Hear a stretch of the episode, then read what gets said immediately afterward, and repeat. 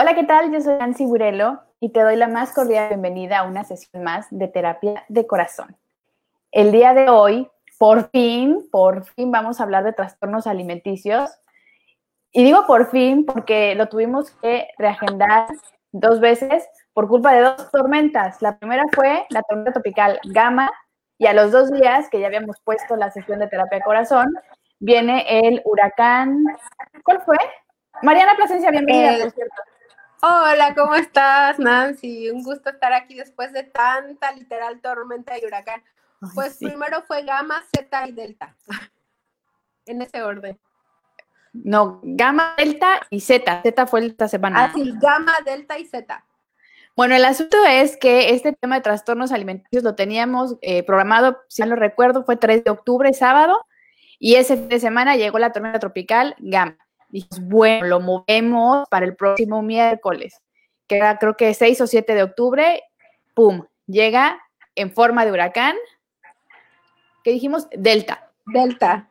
Dijimos, bueno, ya, como ya teníamos todo el mes ocupado, ¿verdad? Dijimos, vamos a mover la, la transmisión de trastornos alimenticios para eh, finales de, de octubre, para el día 28, un día antes del cumpleaños de la doctora Mariana Plasencia, y aquí estamos. Felicidades. Lo logramos. lo, logramos, lo logramos. Pero, pero que no se iba a poder. Exactamente, pero aquí va, aquí es donde tuerce, ¿cómo es eso? Tuerce el rabo, la. tuerce la mula el rabo. Esa cosa. Me dijo ayer mi esposo, me dijo ayer Tony, cuando me estaba escuchando hablar con Mariana, de ya por fin, mañana vamos a poder hacer transmisión. Me dijo, no, no la hagan, no vaya a venir otra tormenta. Y hoy anunció nuestro gobernador que hay que monitorear una zona de baja presión para los próximos días. Tony, si nos estás escuchando, gracias. Gracias, gracias, te lo agradecemos. Sí, qué caray. Pero bueno, tenemos una buena actitud. Gracias a la gente que nos mandó mensajito a través de redes sociales deseándonos que todo estuviera pues bien dentro de lo que cabe. La verdad que en el área de Quintana Roo, en la península de Yucatán, Cancún específicamente, pues sobre todo los que ya llevamos algún tiempo viviendo aquí, tenemos como que esa cultura de prevención en caso de huracán que a pesar de los pesares no deja de darme miedo. No lo he de decir, digo, no lo he de decir, no lo he de ocultar. Pero bueno, es parte de ser costeñito y de vivir en este paraíso, prevenir y, bueno, no, no diré dejar de tenerle miedo porque la naturaleza siempre hay que tenerle miedo y respeto, pero bueno, estamos bien, Cancún está hermoso como siempre, la zona centro, del centro no está tan hermosa como el mar, la zona hotelera, pero vengan, vengan de vacaciones cuando se pueda, de forma ordenada y con las medidas, etcétera, ya, y bueno, ya, ya me explayé hablando de esto. Eh, estamos emocionadas, estamos emocionadas. Saludos a Balvis. Saludos, señora Balvis, buenas noches. Saludos a Alfonso Zabaleta, que ya está aquí. Que, Alfonso, tengo la impresión de que has faltado a una que otra emisión, ¿eh? Necesito que te pongas al corriente. Les voy a poner examen. que se pongan al corriente. Pero bueno, ya, ya, ya, ya, hicimos tiempo también para que se empiece a conectar la gente. Ya dijimos de qué vamos a hablar hoy, de trastornos alimenticios. Y pues bueno, nuevamente, Mariana, gracias por estar aquí por aguantar. Gracias. Por aguantar tanta tormenta y tantos tormentos. No, no, no, gracias a ustedes por darme la oportunidad, gracias a ti sobre todo porque eres la creadora de terapia de corazón. Entonces, gracias por siempre darme un espacio para poder venir y hablar de estos temas tan interesantes que también la gente los pide, ¿no? Exactamente. Pues bueno, pues ¿qué te parece si ya vamos a, darle? Vamos a, darle. ok, pues el tema de hoy, trastornos alimenticios. Obviamente vamos a tratar de irnos lo más eh, claramente posible con la información que nos vas a dar. Y probablemente nos vamos a ir hoy con mucha información que, no teníamos y que a lo mejor también de alguna forma ideas preconcebidas de estos términos que quizá, tú me vas a corregir si estoy mal, tendemos a asociar trastornos alimenticios con dos en particular. Ya llegaremos a eso. Pero bueno, Mariana, cuéntanos, ¿qué son los trastornos alimenticios? Bueno, pues vamos a ver que los trastornos de la conducta alimentaria son problemas que están relacionados con la forma en la que comen las personas así, a grosso modo sin ponerle más tintes ni, ni palabras científicas. Pueden ser muy perjudiciales obviamente para la salud de las personas, para sus emociones, incluso para sus relaciones personales. ¿No? Y obviamente hay varios tipos distintos de trastornos de la conducta alimentaria, pero a grosso modo es eso. Los trastornos son, los trastornos alimentarios, obviamente también puedo hablar de las características, que son mínimas, se caracterizan por tener hábitos de alimentación irregulares. Hay tipos de trastorno, pero estas son como las características generales. Ajá. Una preocupación excesiva hacia la forma o hacia el peso corporal, Ajá. lo que determina mmm, que tengan conductas asociadas a un daño. Ajá. Entonces, en global es eso, para no perdernos. Ok, me agarraste tomando agua, perdón. No, ok, ¿cuáles son los trastornos alimenticios más comunes? Bueno, sí quiero mencionar los trastornos alimenticios como tal, ajá, sus nombres. Y so, el primero, que no es tan común, pero bueno, se llama pica, que vamos a hablar de eso, el trastorno pica, el trastorno por rumiación, el trastorno de evitación o restricción de la ingestión alimentaria, la anorexia, que es la que comúnmente conocemos, la anorexia nerviosa, ajá, la bulimia nerviosa, trastornos por atracones, ajá, y otros trastornos alimentarios, así lo define literal el DSM4, que es obviamente de donde eh, extraemos los diagnósticos, otros trastornos alimentarios o de la ingestión de alimentos específicos o no especificados. Son en general la gama que podemos encontrar. Los más comunes, los que conocemos nosotros, obviamente, es la anorexia y la bulimia nerviosa. Ok. ¿Qué puede desatar uno de estos trastornos? Es decir, todos nosotros somos propensos a desarrollarlos. Es un tema o son temas emocionales, se pueden incluso heredar estos trastornos o son un tema de simplemente conducta. Todos pueden desarrollarlo, sí. Sí, todos podemos desarrollar en algún momento dado este tipo de trastornos alimentarios. Em, depende, como lo hemos venido ya eh, tratando en algunas partes, depende mucho de la, de la situación emocional de la persona, depende mucho también de la historia de vida de la persona, obviamente, de lo que en esos momentos esté desarrollándose, pero sí, todos en algún momento dado de nuestra vida y por periodos de nuestra vida, obviamente podemos llegar a generar un trastorno de este tipo alimentario, sí. Ok, de los trastornos que nos, eh, nos comentaste, ¿cuál de ellos es más peligroso o todos son igual de peligrosos o hay unos que igual y si te controlas de alguna forma no, no más ya o dan alguna repercusión, repercusión negativa en tu salud?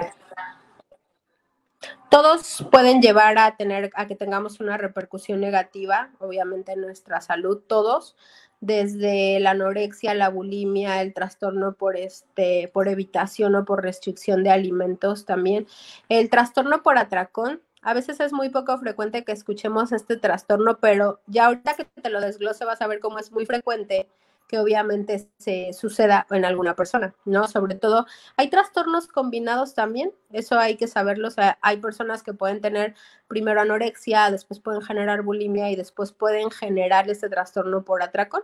Entonces, eso sí sucede también, pero todos, invariablemente todos, nos van a llevar a que tengamos un deterioro de nuestra salud. Fíjate bien lo que te, cómo te lo voy a explicar, a corto, a mediano o a largo plazo de qué va a depender de la tolerancia que tenga el individuo al trastorno. No quiere decir que el cuerpo se esté acostumbrando al trastorno, no, sino es la manera que tiene el cuerpo de compensar esa pérdida de nutrición o esa pérdida de salud en ese momento, ¿no? Entonces, por eso hay personas que luego nosotros sabemos o nos enteramos de que tuvieron anorexia o de que tuvieron bulimia y de que fueron paulatinamente, paulatinamente adelgazando hasta que, hasta que tenemos esa imagen en la cabeza, ¿no? De la persona que tiene anorexia, que está en los huesos, ajá, literal, o de esa persona que tenemos esa imagen que está vomitando en el baño y todo eso. Entonces, todo eso es una cadena que obviamente no se genera en un mes, tiene todo una situación de fondo y de base, ¿no? Pero sí, todos nos llevan a tener repercusiones a nivel físico, por supuesto a nivel mental y muchísimo igualmente a nivel emocional. Ok. ¿Cuáles serían mis señales de alarma para, para una persona que se está cuestionando si está sufriendo alguno de estos trastornos, Y luego la pregunta sería, ¿cuáles serían las señales de alarma de alguien de fuera que está notando algo en particular en alguien a su alrededor? Generalmente la persona que tiene un trastorno alimentario, eh, son muy pocas las personas que llegan a ser conscientes de este trastorno. O sea, es a lo mejor ciertamente muy difícil que una persona llegue y te diga, ¿sabes qué? Creo que tengo anorexia. No. O ¿sabes qué? Creo que tengo bulimia. No. La mayoría de estos dos trastornos, que es la anorexia y la bulimia, y la bulimia empiezan como conductas, mm, digamos, ocasionales, ¿no? Así. Y después se van maximizando. Entonces es muy raro que una persona llegue y te diga, tengo un trastorno alimentario o tengo anorexia, tengo bulimia y necesito tratarlo. Es muy raro, sin embargo, es más frecuente que la red de apoyo es la que se dé cuenta o los cuidadores primarios o mi familia, obviamente los que con, los que convivo, puedan darse cuenta de que estoy sufriendo un trastorno alimentario. Fíjate que la mayoría de estos trastornos alimentarios se caracterizan porque se fija excesivamente atención en el peso, es una persona que siempre está hablando de su peso, eh, de cuánto pesa, o que a lo mejor cuentan calorías, o sea, están contando calorías excesivamente al día, eh, sienten que si se comieron algo que les pudo haber engordado a sus ojos, a su visión o a su perspectiva, entonces salen y corren y hacen excesivo ejercicio.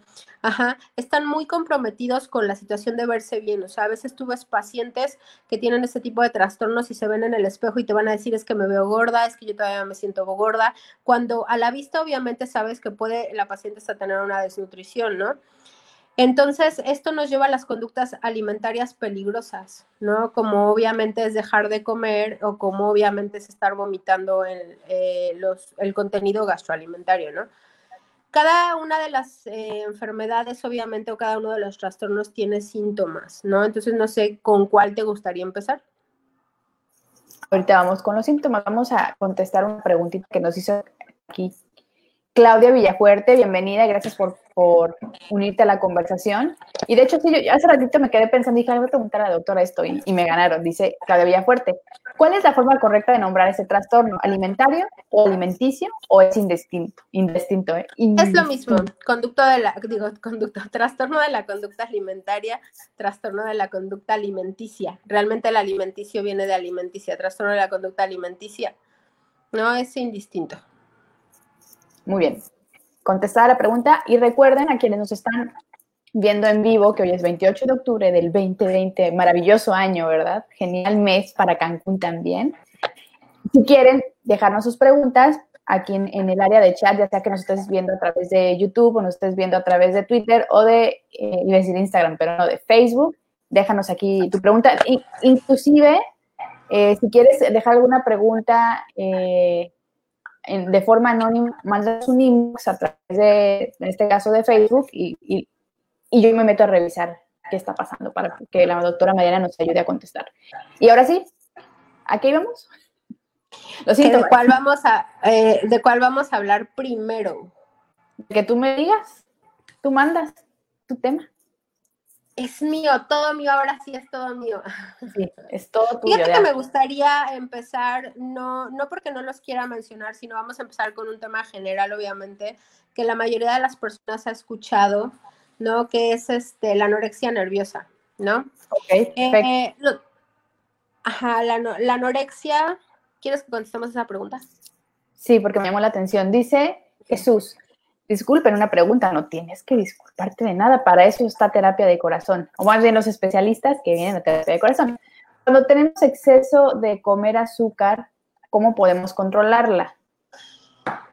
Híjole, qué, qué, importante, qué importante pregunta, Jesús, y por lo, por lo que veo eres psicólogo, porque ahí dice Jesús psicólogo, me imagino que es de psicólogo. Ay, Jesús, me acabas de hacer la pregunta de los 64 mil. Fíjate que eh, está documentado que estoy leyendo. Me, está documentado que existe obviamente una gran asociación entre el consumo de azúcares refinados, no de azúcares de las frutas. Sí quiero ser muy enfática en eso, porque hay personas que les hablamos de, de, adicción al azúcar y obviamente la gente dice, no, es que el azúcar no es malo, no es negativo, porque las frutas tienen azúcar, sí, pero recordemos que hay diferentes variaciones de azúcar. ¿No? Entonces, la azúcar que maneja la fruta es, es un, del tipo fructosa.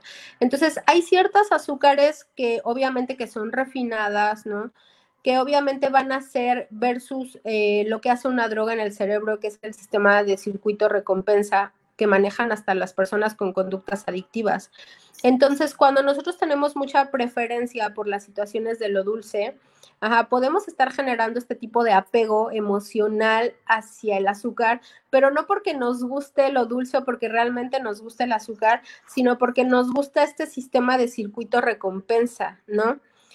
Entonces, es un tema bien, eh, pues no complicado, pero sí que tiene muchas vertientes. Ya lo han, ya lo han mencionado varios especialistas aquí en terapia de corazón.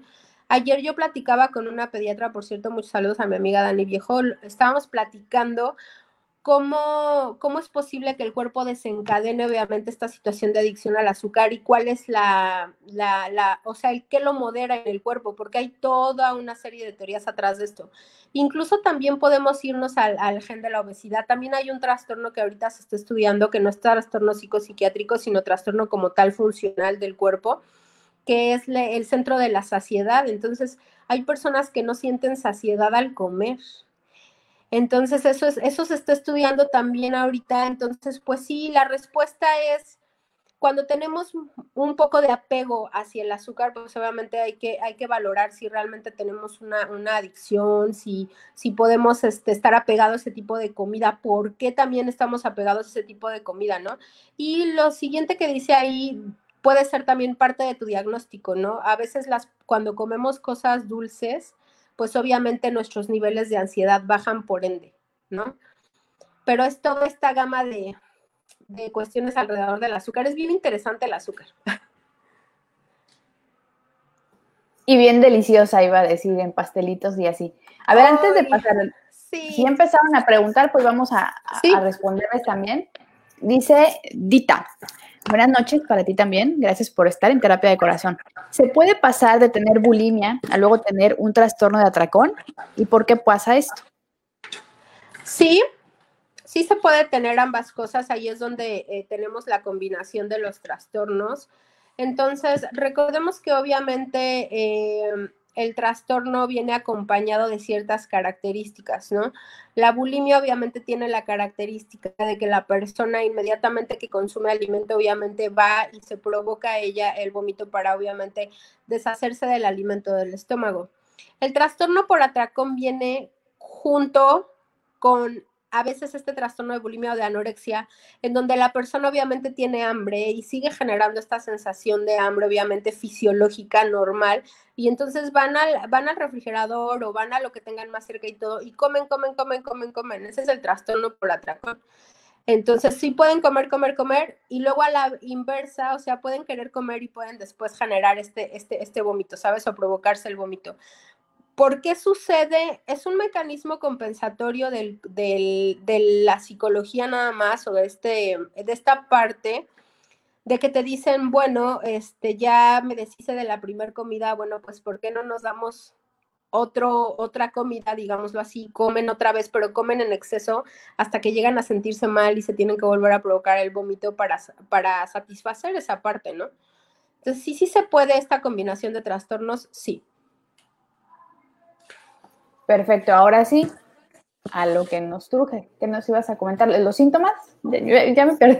Tengo un, Los síntomas. un síntoma hoy de no estoy muy concentrada, pero ojo, es porque estoy desvelada desde el huracán y yo soy muy mala con los desvelos y me quedo como tres días así de no sé ni cómo me llamo, pero bueno. Desde Gama estamos así. Desde, sí, desde Gama estamos con el susto. Bueno, quería hablar un poco de las generalidades de la anorexia nerviosa, que es uno de los trastornos, obviamente, que es no, no, sí es más frecuente, pero digamos que es más usual que se hable de ello en la, en la sociedad, pues, o sea, que es algo que reconocen como tal. Ajá, entonces la anorexia nerviosa eh, es simplemente denominada anorexia, le agregaron el término de nerviosa, pero es también correcto, y es un trastorno de la alimentación potencialmente, obviamente ya lo habíamos dicho, mortal, que se caracteriza por un peso corporal anormalmente bajo, pero ojo, no necesariamente la persona tiene que llegar a estar en ese peso muy bajo para considerarse que tiene un trastorno de anorexia. Tienen un gran temor a aumentar de peso, una percepción distorsionada de su propio peso y de su figura corporal. Son personas que se ven al espejo y sienten que todo el tiempo se ven mal, están pasadas de peso, aunque la realidad sea que nosotros los vemos y no están así. Ellas en el espejo tienen esta percepción. Ajá, las personas con anorexia hacen todo lo posible por controlar su peso y la figura corporal, lo que muy frecuentemente afecta de manera muy importante su salud. Si pueden, obviamente, y están interesados en este tema, hay una película bien representativa que la pueden encontrar en, este, obviamente, Netflix que se llama Hasta los Huesos. No sé si la ubican hasta los huesos.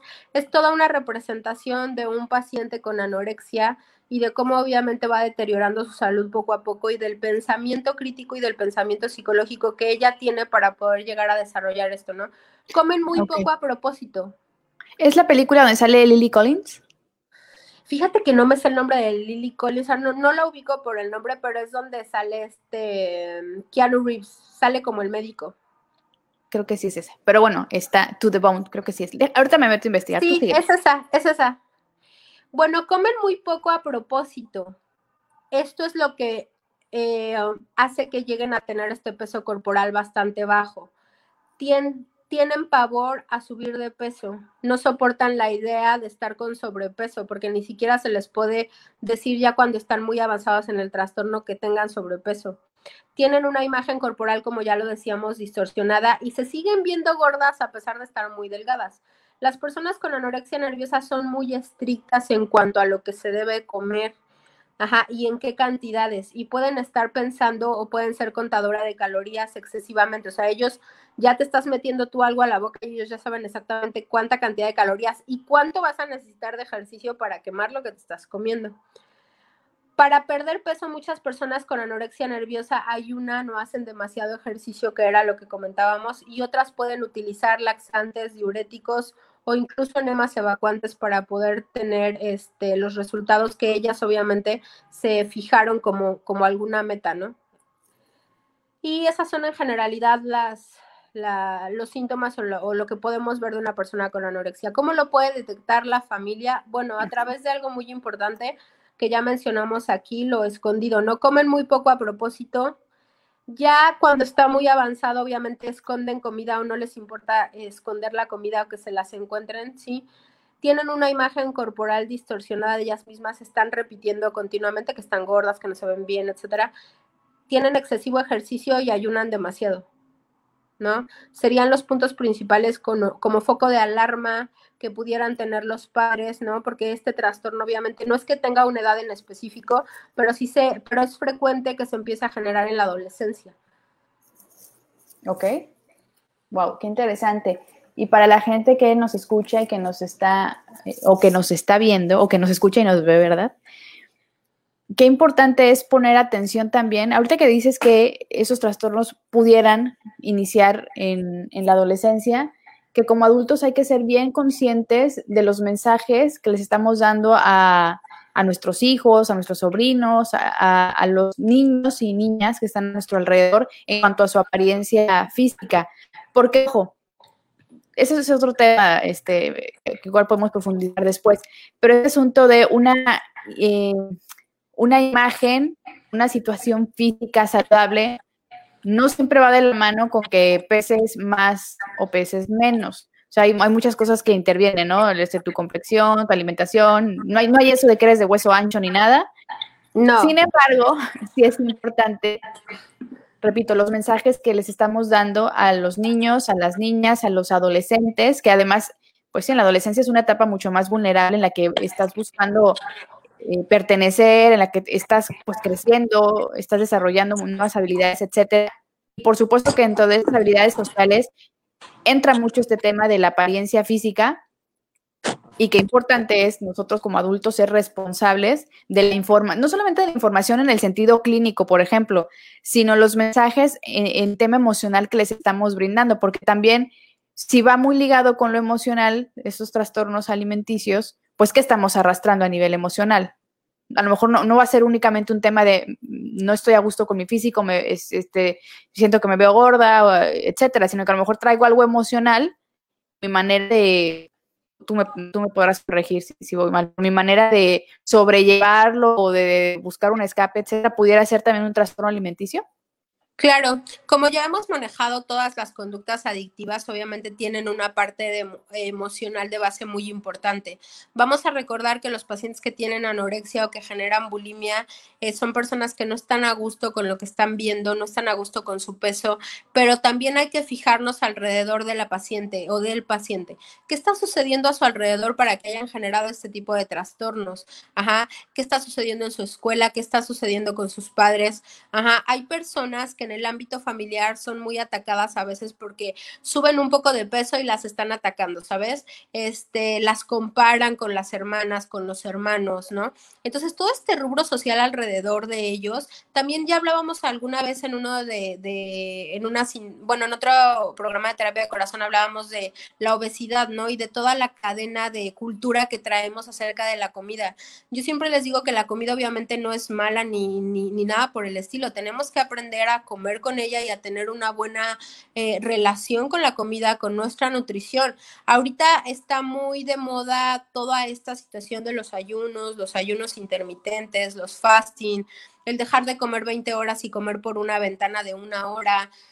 Entonces, ese es, una, em, ese es un síntoma de alarma, pero pues también hay que saber diferenciarlo, ¿no? Si una persona de cierta edad que lleva cierto régimen alimentario por decisión propia está haciendo un ayuno o por situaciones espirituales o de religión o todo esto está haciendo ese ayuno, pues no lo vamos a catalogar como que tiene anorexia, ¿no? Pero sin embargo, a una persona que tiene, no sé, está en la adolescencia, está percibiendo toda esta sobreinformación, como tú lo dices, de las redes sociales en donde tienes que tener el cuerpo perfecto, tienes que lucir en este bikini perfecta, este, si tienes estrías ya está mal, ¿sabes? O sea, cuestiones así que satanizan el cuerpo, satanizan mucho esta parte de, de la imagen corporal y te ponen una imagen la cual es perfecta para las personas que están rodeándolo o para, o para inclusive para las marcas de ropa o todo eso, te ponen una imagen que es perfecta. Entonces, obviamente aquí entra todo este marketing por el que se sobreinforma a los, a, los adolescentes.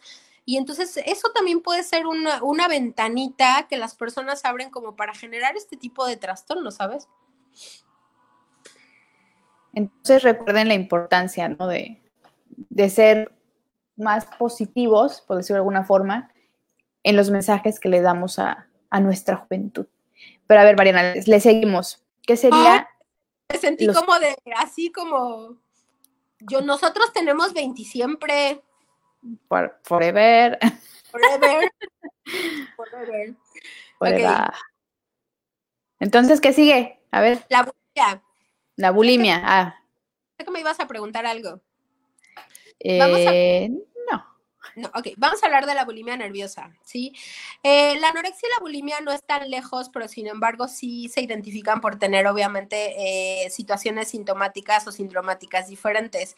Las personas con bulimia nerviosa, al contrario de las personas con anorexia, comen demasiado y sienten que pierden, fíjate, sienten que pierden el control al dejar de comer. Ajá, entonces una persona que tiene anorexia se caracteriza porque come muy poco durante el periodo que tiene que comer y al contrario una persona con bulimia va a comer mucho durante el tiempo que tiene que comer. Y tú me vas a preguntar cuánto es mucho y cuánto es poco, ¿no? Es de acuerdo obviamente a lo que nosotros estamos acostumbrados a percibir de la otra persona, ¿no? Normalmente en situaciones normales como familiar, ¿no? Entonces comen demasiado, sienten que pierden el control, hacen cosas para compensar o corregir la conducta de comer en exceso. Pueden vomitar a propósito de haber, después de haber comido demasiado. Esto se conoce como purgarse, así lo llaman ellos. Para impedir la ganancia de peso pueden estar usando laxantes o diuréticos o inclusive pastillas para perder peso. Ajá, pueden hacer mucho ayuno y mucho ejercicio. En eso se caracterizan con las personas con anorexia porque es una característica que comparten. Ambos trastornos hacen o mucho ejercicio o hacen ayunos prolongados y una de las grandes diferencias entre estos dos trastornos es que unos comen muy poco y los otros comen mucho durante un periodo de tiempo muy corto, ¿no? Entonces eso puede ser lo que nos ayuda a diferenciar este tipo de trastornos, ¿no? Que son los más comunes y los más representativos que, que nosotros escuchamos, ¿no? El trastorno por atracón, como lo comentaba hace rato, no es tan común, pero no es tan común más bien escucharlo, porque que exista sí es común que exista, ¿no? Pero no es tan común escucharlo. Estos son los dos trastornos que, que se escuchan más. Muchas personas con este tipo de trastornos también hay que recordar que es un avance, ¿no? O sea, no de hoy para mañana están haciendo ayunos de 20 horas o están comiendo literal lechuga. He conocido pacientes que tienen anorexia, que obviamente comen una base de lechuga con dos zanahorias. Y es todo lo que comen, ¿no? Y se la pasan así comiendo varios días. A veces los familiares dicen, no, pues es que, no sé, está intentando algo nuevo, ¿no? O sea, a veces lo omiten demasiado pero no, generalmente está haciendo un trastorno. Y va paulatino, es algo que crece. Quiero, quiero eso sí hacer muy específico que todos los trastornos no son trastornos que aparezcan de la noche a la mañana, son trastornos que ya se fueron generando por toda esta parte que ya hablamos sociocultural, obviamente, y física, y es poco a poco, es muy paulatino.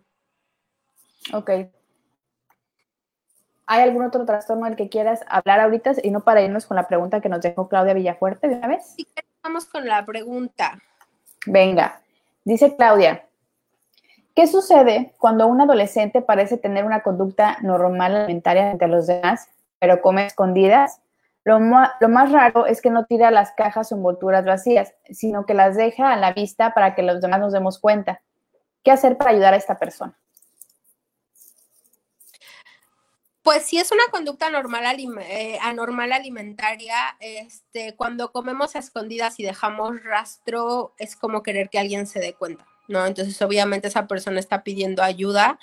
Eh, ¿Qué podemos hacer nosotros como primeros eh, cuidadores o como padres o como intervencionistas? Pues podemos platicar con ella, podemos, siempre digo, y eso es algo que quiero ser muy enfática, con los adolescentes o tenga la edad que tenga, platicar con ellos, pero sin juicio. O sea, no decirle, oye, ¿por qué estás dejando esto escondido? ¿Sabes? O sea, ya te caché que ya lo hiciste. Creo que si lo está haciendo y esa es una conducta repetida es porque algo hay ahí de base.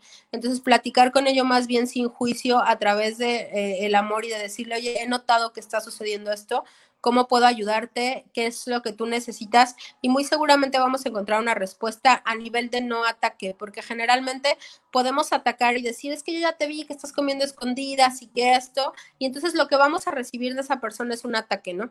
Pero muy seguramente... Mm, esto no me suena mm, eh, mucho como un trastorno alimentario, no quiere decir que no tenga que ser estudiado, al contrario, todos todas las personas que creemos que tienen un trastorno deben de ser tratadas obviamente por, por médico, por psicólogo y obviamente en algunos casos, y si no es que yo diría que en todos, mi triada preferida obviamente, psiquiatra, psicólogo y médico, ¿no? Y nutriólogo también en este caso todos deben de ser tratados, nada lo podemos minimizar, pero este puede ser un tipo de abordaje para que tú pues tomes el tema con esta persona de la que te estás refiriendo. Claro, porque además no, no sé, pero no creo que sea un asunto de ya le caché la conducta eh, alimentaria, ya le caché la posible bulimia, la posible anorexia, que son los, los trastornos que más conocemos o que más se dan en, en los y las adolescentes. Ah, lo voy a llevar de la greña al psicólogo. ¿Cuál sería el primer paso si detecto esto? El primer paso creo que sería dirigirnos a la persona.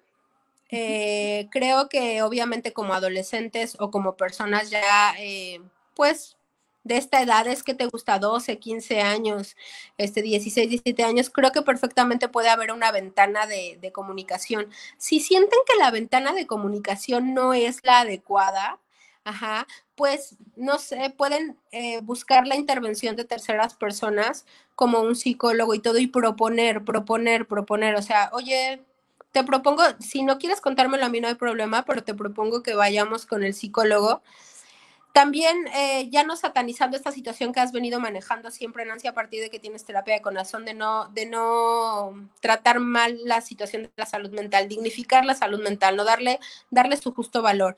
Entonces, a veces el paciente lo único que quiere de verdad es que lo traten y que lo manden a terapia y que lo ayuden, pero a lo mejor no es con la persona con la que quiere hablar ni la mamá, ni el papá, ni el primo, ni el hermano. Entonces, a veces realmente están buscando que tú les digas, oye, necesitas ayuda, te voy a llevar con el psicólogo, sin que le hagas mayor pregunta. A veces es lo que una persona sí está buscando. Entonces, hay que tener esas vías de apoyo y esos canales para poder abordar a un paciente así. Ok quiero poner también aquí el comentario que nos dejó Liliana, que ya se me estaba pasando. Dice, tu familia te inculca a comer mucho para estar sana y después dice, estás gordita, tal vez necesitas bajar un poco de peso. Creo que eso sucede, no, me voy a poner a decir, ah, así en todo el mundo, no sé, pero creo que en las familias mexicanas se tiende a pensar mucho que un niño o un bebé gordito es un bebé o un niño saludable y lo atascan de gancitos y de Coca-Cola. Sí, fíjate que, que es un común de la cultura mexicana. No sé si en otros países pasa, la verdad no lo sé, pero bueno, es muy patognomónico de la cultura mexicana que pensemos y asociemos pero fíjate desde dónde viene esa asociación, ¿no? Y qué pregunta tan interesante, Liliana, porque es una asociación meramente cultural, porque cuando vemos a los niños gorditos, inclusive me parece que en Mérida les dicen que están hermosos cuando están gorditos, ¿no? Hasta la palabra lo dice, están hermosos, están embarnecidos. Entonces, desde ahí ya estás implantando el chip de que una persona, obviamente que tiene un sobrepeso, que tiene obesidad, no es que no sea hermosa, ojo, hay mucho tema tabú también con esto, no, estamos hablando de salud, no estamos hablando de que una persona sea bonita o no sea bonita, o se ve hermosa o no se ve hermosa porque tenga un peso diferente, estamos hablando de la salud nada más de la persona. Entonces, sí, efectivamente lo que Liliana dice tiene razón cuando somos chiquitos y cuando vamos creciendo en esta cultura, se nos inculca a comer de una cierta manera. No me van a mentir. En México realmente comemos nuestra sopa, nuestro arroz, el plato fuerte, las tortillas, los frijoles, ¿sabes? Estamos acostumbrados a eso. Pero ¿qué es lo que sucede? Que si nos vamos a antes, o sea, a nuestros bisabuelos, a nuestros tatarabuelos, pues tenían una conducta muy diferente a la que nosotros tenemos. O sea, nosotros somos muy, bueno, nosotros no. La mayoría de las personas a veces son muy sedentarias. Entonces tenemos que entender que la relación ganancia de calorías con pérdida de, kilocalorías no, de kilocalorías no es equiparable en ese aspecto. Además de que obviamente los alimentos que nosotros comemos, nuestra generación, pues ya vivimos a base de microondas a veces, latas, o sea, ¿cuántos conservadores no trae una lata? Entonces, toda la alimentación ha cambiado. Entonces no es lo mismo antes cuando nuestros abuelos consumían alimentos a nosotros que estamos consumiendo alimentos. Entonces sí es cierto. A veces promueven, ¿cuántas veces no las mamás llevaron a los niños al pediatra y terminaron por preguntarles, oye, ¿cuánto pesa? Y el peso está bien y no necesitará unas vitaminas, que yo lo veo muy delgado, ¿no? Sobre todo ahorita que no sé si te cuenta que las generaciones como que están muy altas. porque sí están, muy, o sea, son, son niños, adolescentes muy altos, ¿no? Y delgados, entonces hay personas que, ay, es que hay que darle unas vitaminas porque tiene que subir de peso, pero el adolescente está bien en su relación peso-talla. Entonces, todos esos rubros hay que tomar en cuenta, pero sí, la situación cultural es muy fuerte, muy, muy fuerte. Sí, quiero hacer un paréntesis y aprovechar que VIP que nos está viendo, espero que siga nuestro nutriólogo favorito en el mundo mundial, Francisco Anzules, te mando un besote te voy a comprometer cuando puedas, tengas tiempo, porque está en, este, unos asuntos que tiene que atender, que nos dé, a ver si quiere, y, si nos está escuchando, mándame un mensajito, una sesión en terapia de corazón que nos expliquen cómo leer las etiquetas de los productos y qué significan. ¿no? Ahorita con este nuevo etiquetado, etcétera.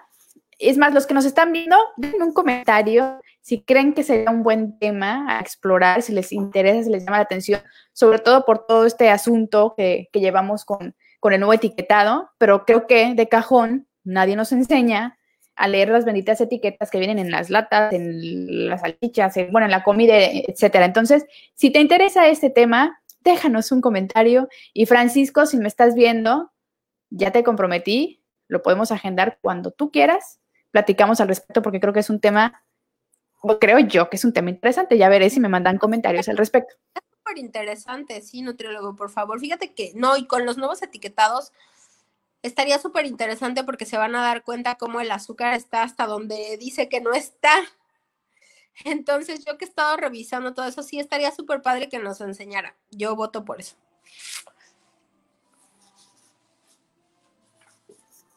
Todos votemos que cerré el micrófono para que no se metan ruidos extraños. Sí, sí, sí, vamos a, vamos a hacerlo. Y ya nos dice aquí Dita que sí, que es un buen tema. Perfecto. Jessica, Jessica Baños, te mando besitos. Espero estés muy bien. Pues bueno, sigan comentándonos si quieren ese tema para que se sienta más compartido, Francisco. Oye, fíjate que tengo un de pasos a seguir de lo que me preguntaban este, de cómo abordarlo. Eh, si tú que me estás escuchando, las personas sientes que tienes un paciente que puede tener un trastorno alimentario o si tú tienes, crees tener uno, bueno, primero es explicárselo a alguien, ¿sabes? Hay que contarlo a alguien, ajá, que obviamente sea un profesional, que te acerques con él, o tu maestro, o alguien de autoridad para ti, ¿no? Que sientas que no te vaya a juzgar, es importante eh, pedir ayuda. Pedir ayuda cuanto antes. Cuando un trastorno de la conducta alimentaria se aborda pronto, las personas tienen mucha probabilidad de recuperarse. Mm, ojo, pide, hay que pedir una hora de visita, ya sea la mamá, o sea, en el momento en el que tú lo detectes, por favor, no lo dejes pasar, pon atención, no pienses. A veces tendemos mucho a pensar, es una etapa, ya se le va a pasar, es que ellos quieren estar delgados, quieren hacer mucho ejercicio, es una etapa de los adolescentes. A veces hacemos esos comentarios con las personas cuando empiezan a tener un consumo de drogas y lo detectan los familiares, a veces he escuchado que dicen, ah, es una etapa, ya se le va a pasar, ¿sabes? Entonces no podemos minimizar eso. Acudir a todas este, las consultas y cerciorarse que obviamente acudan a todo este seguimiento psicológico. Hay algo muy importante, los trastornos de la conducta alimentaria se tratan mejor obviamente cuando tienen un equipo multidisciplinario que suele incluir a un médico, a un nutricionista, obviamente un nutriólogo, un terapeuta y a veces en dados casos obviamente también incluimos la parte de la psiquiatría. Incluso hay clínicas que se dedican a trastornos alimentarios por sí mismas, nada más. Ajá, el tratamiento engloba el asesoramiento sobre la nutrición, los cuidados médicos y la psicoterapia. La psicoterapia puede ser individual, obviamente, y también en grupo, que es muy importante y familiar. El médico puede recetar, obviamente, medicamentos para los trastornos, sí, pero en conjunto con un psiquiatra. Entonces, como verás, es todo un tratamiento multidisciplinario a veces cuando ya tenemos el diagnóstico de anorexia de bulimia para nuestro paciente, para nosotros mismos, creemos que nada más por llevar una buena alimentación o una buena nutrición, entonces ya podemos estar del otro lado, pero no, es una situación que debe de tratarse desde el nivel psicoterapeuta, desde el nivel psicológico, para que podamos abordar varios temas, ¿no? Nosotros nos estaremos preguntando, bueno, ¿y qué problemas emocionales de base pueden tener las personas para generar un trastorno alimentario, ¿no? Bueno, baja autoestima, es uno, es muy importante, o sea, el parámetro que ahorita tú mencionas que para mí es muy importante, lo hablábamos la otra vez, ¿no? Afuera, o ahora sí que fuera del aire, lo hablábamos como la, la personalidad ciberdigital o la, o la ciberpersonalidad, ¿no? A veces nosotros vemos en Instagram, a veces vemos en Twitter, a veces vemos en todas las redes sociales, vemos demasiada sobreinformación de cuerpos perfectos que nos han querido vender la idea de que son perfectos, de gente que está haciendo ejercicio, de gente que está súper bien formada, súper todo y que son exitosos. Entonces el adolescente o la persona va asociando lo que tiene y lo que no tiene y puede empezar a sentir esta deficiencia, ¿sabes? En sí misma o a sentirse no suficiente o a sentirse no amada. Incluso ya hemos hablado en este en terapia de corazón de esto, las heridas emocionales de la infancia también pueden llevarnos a tener una situación de un trastorno alimentario, ¿no?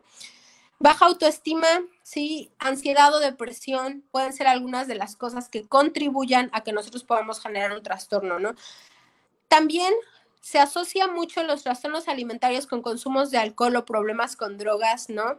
Y hay una continua repetición de la persona de hacerse daño a sí misma. Hay que, hay que tomar en cuenta que cualquier conducta adictiva, llámese anorexia, bulimia, llámese drogadicción, alcoholismo, llámese cutting, llámense todos estos trastornos, ajá, pues obviamente involucran hacernos daños a nosotros mismos, ¿no? Entonces es una falta de amor propio muy grande.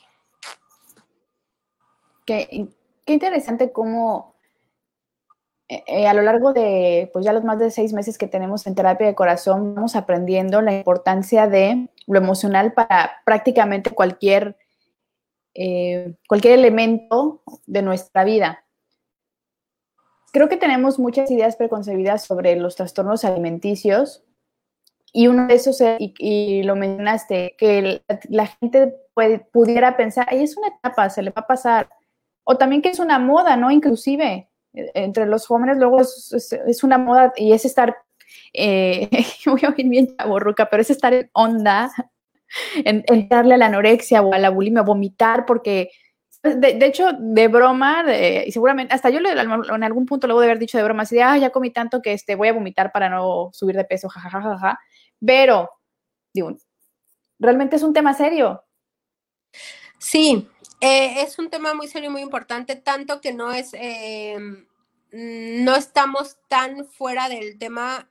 Hace muchos años, cuando ni siquiera me parece que existía Facebook o ya tenía algunos años, podías encontrar un blog en internet que se llamaba Club de Ana y Mía por Ana anorexia y por mí bulimia.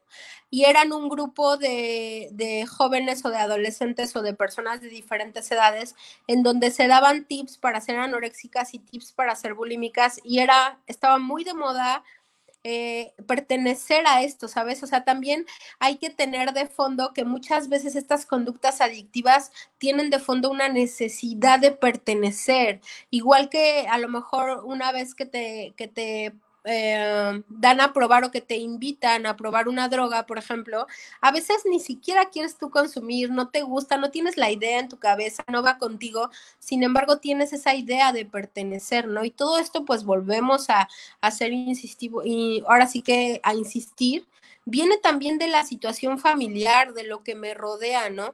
Lo que decía Liliana en su comentario, primero nos dicen que comamos para que estemos sanos y después cuando estamos grandes y tenemos sobrepeso, o sea, nos dicen que baje de peso, ¿no? Eso yo lo viví en mi historia de vida personal, ¿no? Cuando adelgacé porque adelgacé y cuando tenía yo un sobrepeso, pues porque lo tenía, total que yo les digo, nunca los tuve contentos, ¿no? pero es esa situación también cultural, también de aceptación y es bien importante. Los trastornos alimentarios son muy frecuentes, más frecuentes de lo que nosotros creemos. No tienes que llegar al hospital y no tienes que verte en una situación de gravedad, estar internado con anemia para poder generar para poder generar uno.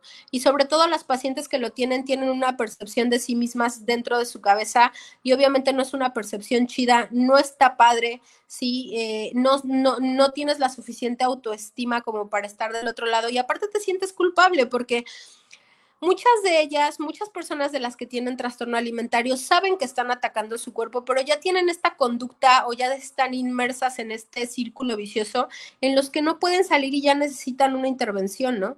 Entonces son trastornos sumamente, no voy a decir que, que tristes, pero sí sumamente desoladores a veces para la persona que lo padece. Sí, por supuesto, porque me pongo a pensar en lo complicado que debe ser tener una percepción errónea que literalmente te estés viendo al espejo y, a lo mejor ni estás eh, con sobrepeso, ni, estás gordo, etcétera, y realmente en tu mente sí verte de esa forma para empezar a estar horrible. Y lo que comentas, esto voy a hacer un poquito el resumen de todo lo que hemos platicado, que tiene que ver plenamente con lo emocional, con el autoestima, que tenemos que estar más receptivos ya como, pues como padres de familia, como tíos, como amigos, etcétera, cuando empecemos a detectar ciertas conductas que no hay que juzgar, que, repito, hay que ser abiertos y, tratar de alguna forma de generar una empatía, porque de una u otra forma, si están en donde están, en, el tema del trastorno alimenticio, sea bulimia, sea atracón, sea eh, la anorexia, es por un asunto de un asunto emocional, algo que tienen que trabajar en ellos y probablemente también tiene que ver con la información que, no solamente la sociedad le está dando a, la gente, sino que inclusive dentro de nuestras casas, como el ejemplo que decía Liliana, porque primero nos quieren este, ver gorditos y, y rozagantes, ¿rozagantes se dice? Me suena muy raro. Sí, no, este, lo que dicen que son, este, ay. Ayúdenos. Bueno, nos quieren ver así cachetoncitos, chapeaditos, etcétera, pero a los, eh, cuando empezamos la adolescencia nos quieren ver esbeltos y preciosos. Y también creo que, aquí voy a agregar algo más, el asunto de que cuando estamos en, en estas etapas vulnerables de nuestra vida, repito, la información que nos dan no es la correcta, pero también quizá queremos las cosas de forma rápida. Entonces, prefiero comer lo que se me dé la gana y provocarme el vómito o dejar de comer a comer balanceadamente, hacer ejercicio, preguntarle a alguien que sepa al respecto, ir al nutriólogo, etcétera, pero por las razones correctas, no, no decir, ay, voy al nutriólogo porque este, mis amigas todas son delgaditas y, porque tienen anorexia y tienen bulimia y quiero, quiero llegar al nutriólogo para que me diga cómo estar esbelta con el menor esfuerzo. No, todo, tiene, todo conlleva un trabajo, no es de la noche a la mañana y creo que tenemos que quitar, quitarles a las personas en general y sobre todo a los adolescentes esa idea errónea de que un cuerpo perfecto tiene que tener medidas perfectas. Déjame, te leo algo aquí. Dice Lolis Escobar, Mariana, leí por ahí en algún post sobre la relación entre las emociones y el sobrepeso y sobre un método que recomiendas y me parece que tú empleaste. ¿Podrías compartir un poco de info al respecto, por favor? Espero no estar confundiendo el post. Ay, se me cae mi lámpara. Y así, así es, este, No sé en qué post lo pude haber compartido, pero sí he hablado varias veces del método que yo ocupé para, para poder bajar de peso. Yo era una paciente con obesidad mórbida, em, con trastorno alimentario. Y en el 2013 llegué a Cancún y conocí a una persona que me ayudó con esta situación de sobrepeso, que es un tratamiento que se llama HCG, eh, que es tratado con la proteína o con la gonadotrofina clínica humana. Es un tratamiento que yo elegí, yo escogí para mí. Obviamente yo siempre les digo que este tratamiento no es que no sea para todos, sino que tiene eh, características específicas para poder aplicarlo. Yo bajé en el 2013 alrededor de sesenta y tantos kilos más o menos. Y después, y siempre lo he dicho y lo he dicho abiertamente porque también es parte de la salud mental, hice trastorno alimentario, eh, bulimia anorexia durante un año, más o menos un año y medio y obviamente tuve que estar en tratamiento multidisciplinario para tratar esto, entonces eh, más o menos así fue el caminar que yo tengo. Yo a partir del 2013 conocí lo que era eh, una relación con la comida, ¿no? Yo no sabía que existió, que podíamos tener una relación con la comida.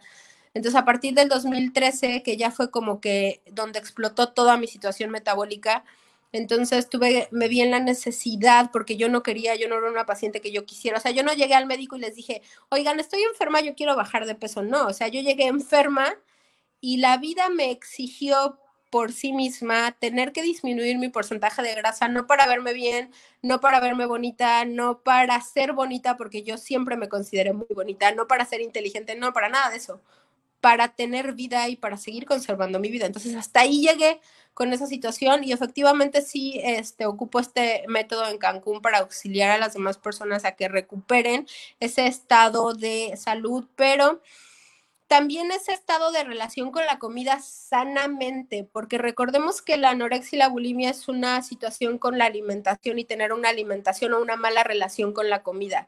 Entonces, desde, es, desde ese entonces empieza mi interés por esta situación de las emociones. ¿Por qué ligado con las emociones? También quiero contestar esa parte porque hay muchas personas, no hablo de todas, hay muchas personas que tenemos este pensamiento que la psicología llama pensamiento besogénico, en el cual estás inmersa en el círculo vicioso de comes demasiados carbohidratos, comes demasiado azúcar, comes en exceso, engordas, te sientes culpable, vuelves a comer.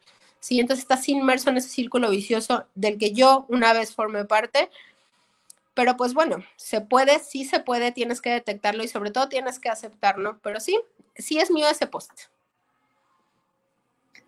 Sí, y la verdad es que la doctora Mariana siempre ha sido muy abierta en ese sentido.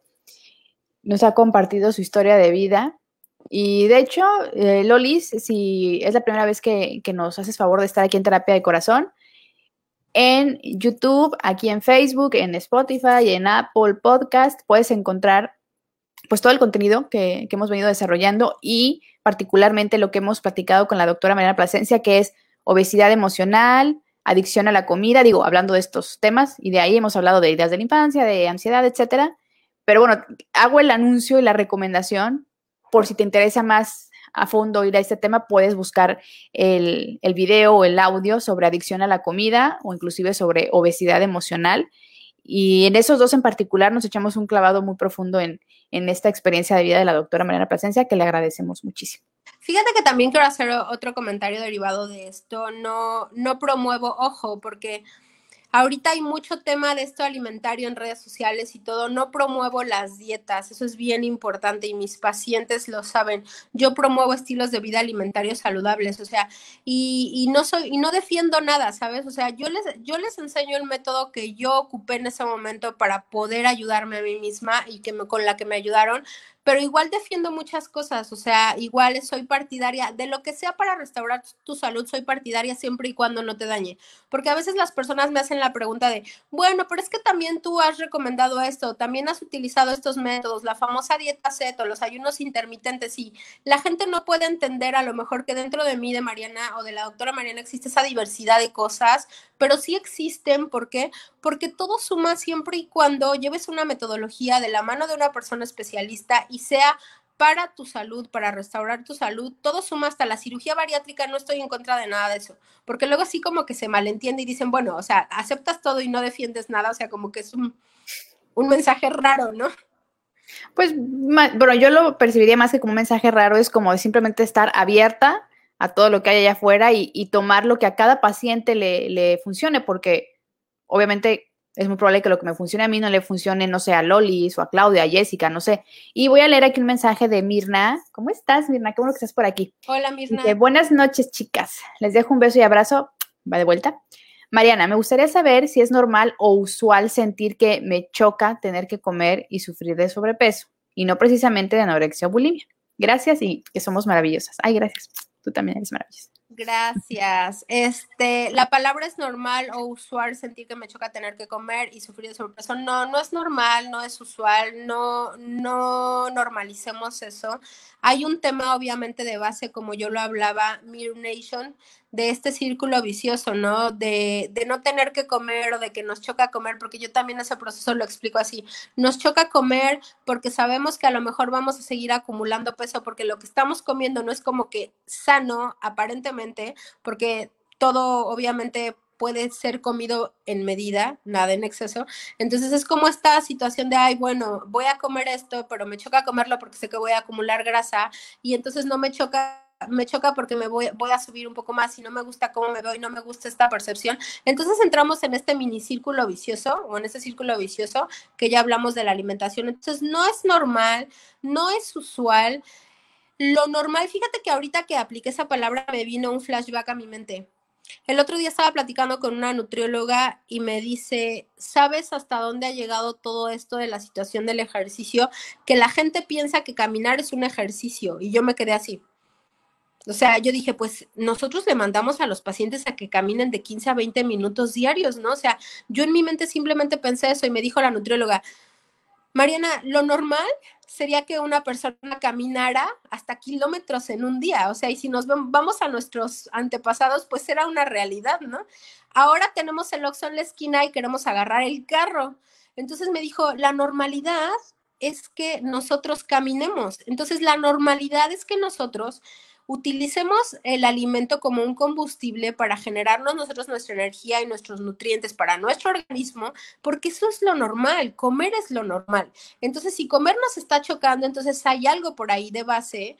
Y obviamente el caminar, fíjate, yo hice ese clic en ese momento y dije, yo pensé que caminar sí era como parte de hacer ejercicio físico, pero caminar es algo normal, porque ya caminar lo vemos en un pensamiento como, ah, bueno, ya fui a hacer ejercicio, ya caminé 20 minutos. Ya ni me diga. Ay, no, ni me. Acabas de romper el corazón. En ese momento me hizo un shock a mí. Yo dije, yo consideraba que caminar. Pero sí. si caminamos en una pendiente hacia arriba. Hacia arriba, en 90 grados, 30 minutos. Rotamos un poquito esto ya, le cambia. Fíjate que nos veo como en la película, hay una película que no sé si es de Pixar, en donde los el personaje es gordito y están en sus computadoras acostados comiendo galletas, ¿sabes? Es que vamos para allá. A veces tengo esa imagen, ahora que empezó el home office y todo esto, eh, tengo esa imagen en mi mente en donde estamos en la computadora y obviamente estamos en el picoteo este de, de ay, ya me levanté y como algo y todo, y me visualicé así acostados trabajando y esta película tan, tan bizarra en mi mente, pero a veces tan real, ¿no? Sí. Creo que, a ver, me, recuerdan en qué película eh, vimos eso? ¿Fue en Wally? No sé, pero, pero sí hay una película por ahí. Dice Jessica que cómo que caminar no es ejercicio. Ya sé, Jessica, ya lo mismo que yo le dije a la nutrióloga, ¿cómo que caminar no es ejercicio? Fíjate que está considerado el ejercicio tiene que aumentar tu frecuencia cardíaca para que obviamente llegues a un rubro de poder quemar grasa, ¿no? Obviamente que caminar es sano, o sea, claro que caminar es sano, pero caminar no se considera como ejercicio porque normalmente en la normalidad del ser humano nosotros caminamos. Entonces, para que realmente hagas un ejercicio, debes de eh, aumentar tu frecuencia cardíaca, ¿no? Un poco Entonces, caminar a prisa. Entonces, camina rápido, a ah, corre. Camina corre. Sí, yo creo que también por eso es, eh, es importante tener esos temas. Pero bueno, ya para cerrar y el resumen, entonces, hablamos de anorexia, hablamos de bulimia, trastorno del atracón, me dijiste que era. Existe el trastorno del, de atracón, el pica, la rumiación, que no, no es que no sean importantes, pero bueno, quise enfocarme en estos dos que son más comunes y que tienen los síntomas como más exacerbados, ¿no? Para, para ustedes. Pero el trastorno, o sea, sonó muy, perdón, pero me sonó chistoso, pica. ¿Y el otro que me dijiste? El trastorno por pica y el trastorno por rumiación se llaman.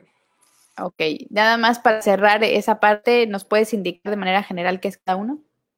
El trastorno por atracón puede conducir, obviamente, también a problemas relacionados con la salud por el trastorno por atracón. Ah, creo que eso ya lo había dicho, ¿no? El sí, el atracón ya pica. Ajá, entonces, bueno, lo, lo, repito rápidamente. El trastorno por atracón es cuando en periodos muy cortos eh, consumimos mucho alimento pero a lo mejor no generamos la conducta de, vomitar, por ejemplo, o de tener este, o de tener bulimia. El pica es un trastorno alimentario que se caracteriza por comer con regularidad cosas que no son consideradas alimentos. Y ustedes me van a decir, bueno, como que no.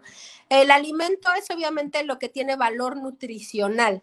¿No? Como las frutas, las verduras, la proteína, pero pues bueno, algo que no tiene valor nutricional como las papas fritas, por ejemplo, las, de bolsa procesadas y todo eso. Entonces el pica es estar continuamente picoteando, por eso el trastorno de pica. Ajá, entonces con regularidad durante el día eh, alimentos, ¿no? Y el trastorno por rumiación, que sí suena chistoso, ¿no? Pero no es algo que esté muy alejado. El trastorno por rumiación es una enfermedad en la que las personas devuelven o regurgitan a la comida o la comida digerida o parcialmente digerida de manera repetida e involuntaria y lo mastican de nuevo y luego lo vuelven a deglutir o lo escupen. Esa es una conducta que está descrita dentro de los trastornos alimentarios, pero a veces puede tener em, orígenes que no son de los que hablamos de sus socioculturales y todo esto, pero está descrito dentro de esos trastornos. Y el trastorno por atracón y bueno, la anorexia y la bulimia, ¿no? Que pueden tener combinaciones entre sí. Ya, y que de alguna forma una puede llevar a la otra. Fíjate que hay una, hay algo que quiero compartir. Los trastornos alimenticios pueden desarrollarse a través de la combinación de condiciones psicológicas, interpersonales y sociales para englobarlo, ¿no? Por sentimientos inadecuados, por depresión, por ansiedad, por soledad, así como por problemas familiares y de relaciones personales. Ojo, pueden contribuir al desarrollo de estos trastornos todo lo que mencioné. Hay una idealización obsesiva de nuestra cultura, aquí entra, de nuestra cultura por la delgadez y el cuerpo perfecto. También es un factor que contribuye a la generación de estos, de esos síndromes. Una vez iniciados los síntomas o una vez iniciado el trastorno, tienden a autoperpetuarse. Ajá, entonces esto quiere decir que la misma persona les va a dar vida de una manera u otra. El hacer dietas, el atracón, el purgarse, el hacer este tipo de cosas son métodos emocionales que utilizan algunas personas para manejar emociones dolorosas. Ajá, en un periodo de tiempo determinado y para sentirse en control de sus vidas personales. A su vez, estas conductas van a deteriorar la salud física, la autoestima, la capacidad y el control que tienen sobre de sí mismas. Los trastornos alimentarios, em, no hay como que una pastilla, me explico, o sea, no hay un medicamento que yo te diga, te voy a dar esto cada ocho horas y vas a ya no tener el trastorno alimentario. El trastorno alimentario es más una situación eh, de un abordaje multidisciplinario para poder ayudar al paciente a salir adelante. Yo me acuerdo que cuando yo misma dije, estopa las llamadas, porque yo fui una de las personas que fue consciente de que hizo un trastorno alimentario y lo perpetuaba. Por eso la definición, y lo quise leer enfáticamente tal cual dice ahí, lo autoperpetué durante el tiempo que fue necesario hasta que en un momento dado dañé mi salud, y ahí abrí los ojos otra vez. Y yo fui de las que busqué ayuda y de las que levanté la mano y dije, y tengo esto, que por cierto me trató una psicóloga de Guadalajara. Ahí fue cuando conocí las consultas en línea. Una psicóloga de Guadalajara que me ayudó muchísimo a todo esto que ya expliqué y también la contención familiar y el darme cuenta de lo que estaba yo autodañándome, por eso dice autoperpetuar, fue vital y esencial, ¿no? Y el seguir en terapia, como siempre lo he dicho, sigan en terapia, sigan en terapia. Sigan en terapia, sigan en terapia de corazón. Pues Mariana, te agradezco mucho. Ay, suena mucho mi silla, perdónenme. Te agradezco mucho el tiempo. Eh, el que compartas con nosotros temas que son, pues claro, interesantes y que también puedan ayudar de alguna forma a alguien que nos esté escuchando o a alguien que nos esté viendo. no tengan miedo de levantar la mano y pedir ayuda. No normalicemos este tipo de conductas, pero tampoco las estigmaticemos ni, ni las juzguemos. Lo importante es que si detecto que algo en mí no está bien con mi relación con la comida, pues le eche un ojito y repito, puedo buscar ayuda inmediata, a lo mejor en mi círculo cercano, como, como dijo Mariana hace rato, o no, siempre va a haber algún terapeuta, siempre va a haber alguien que nos pueda atender, nos pueda dar un seguimiento. En terapia de corazón ya saben que tenemos mucha información de, muchos especialistas de diferentes temas y, y que nos encanta ponernos en contacto con ellos y sobre todo, pues sembrar ustedes esa, esa duda, de mm, la terapia, a lo mejor en algún momento no me hacía clic y ahora que a lo mejor en terapia de corazón empecé a ver que hay una gama enorme de temas de salud mental que pudiera alguno de ellos hacer clic con lo que yo estoy viviendo y por ende puedo estar mejor, misión cumplida terapia de corazón. Y bueno, quiero ya para cerrar, Alfonso dice, interesante Mariana, mucho conocimiento y gracias por tus consejos. Me dio gusto verte y saber que estás bien. Mañana es su cumpleaños, ¿eh? Por si te quieres felicitar de una vez. Gracias. Y, dice que qué padre, que no pasó nada malo en Cancún. Muchas gracias. Yo sé que amas terapia de corazón y me encanta. Y Mir Nation también dice que plática tan interesante. Gracias por compartir, María Nancy, por haber creado este medio que seguramente ayudará a mucha gente pues es la idea, Mirna, muchas gracias. Liliana dice gracias, gracias, gracias. Y yo te digo a ti, a ti, Liliana, gracias, gracias, gracias por siempre estar pendiente. Y bueno, no nos vamos sin antes dar nuestros anuncios, este, nuestros anuncios parroquiales, dicen por ahí. Eh, también dice Valvis, bravo doctora, como siempre, encantada de escucharle y seguir sus consejos. Feliz cumpleaños. Ay, señora Valvis, un beso, por favor, y a todos, muchas gracias. Entonces, bueno, uno, Mañana es cumpleaños de la doctora Mariana Plasencia, entonces busquen en redes sociales, está con Mariana Plasencia o Life Coach Mariana Plasencia y pues denle un saludito este, y mucho amor. Punto número dos, como saben, tuve que mover esta semana las transmisiones. Afortunadamente esta ya salió, ya, trastornos alimenticios, pero este sábado vamos a tener la transmisión pendiente del tema, la importancia del acompañamiento emocional durante enfermedades terminales, tanto para la persona que tiene la enfermedad como para su entorno, sus familiares. Van a estar dos tanatólogas con nosotras, ya las conocen, Mariana Castillo y Laura Ceja, este sábado a las 8 de la noche hora de Cancún, 7 de la noche, digamos que horario de Ciudad de México, porque ya, ya cambiaron horario, pero Cancún se quedó con, con el mismo horario. Y la próxima semana, la próxima semana ya es noviembre. Ya. Ya. ya. Dios mío ayer, parece que ayer fue marzo. Ay, sí, sí, me agarré, me agarró desprevenida. La próxima semana, el miércoles 4, vamos a tener terapia grupal. Va a regresar la doctora Mariana también y va a regresar la psicóloga Patricia Arriola y vamos a tener de invitada a Débora Rocha y para hablar de temas de salud mental, para que nos comparta su testimonio.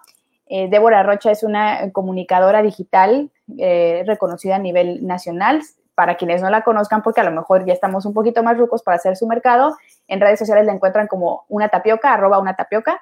Y bueno, vamos a hablar de, eh, de esta terapia grupal y los estigmas que hay alrededor de la salud mental, porque por eso está terapia de corazón, romperlo. Y de ahí, ¿qué sigue? ¡Ay, qué sigue! Por supuesto, nuestro webinar, a eso iba, memoria, se me está olvidando.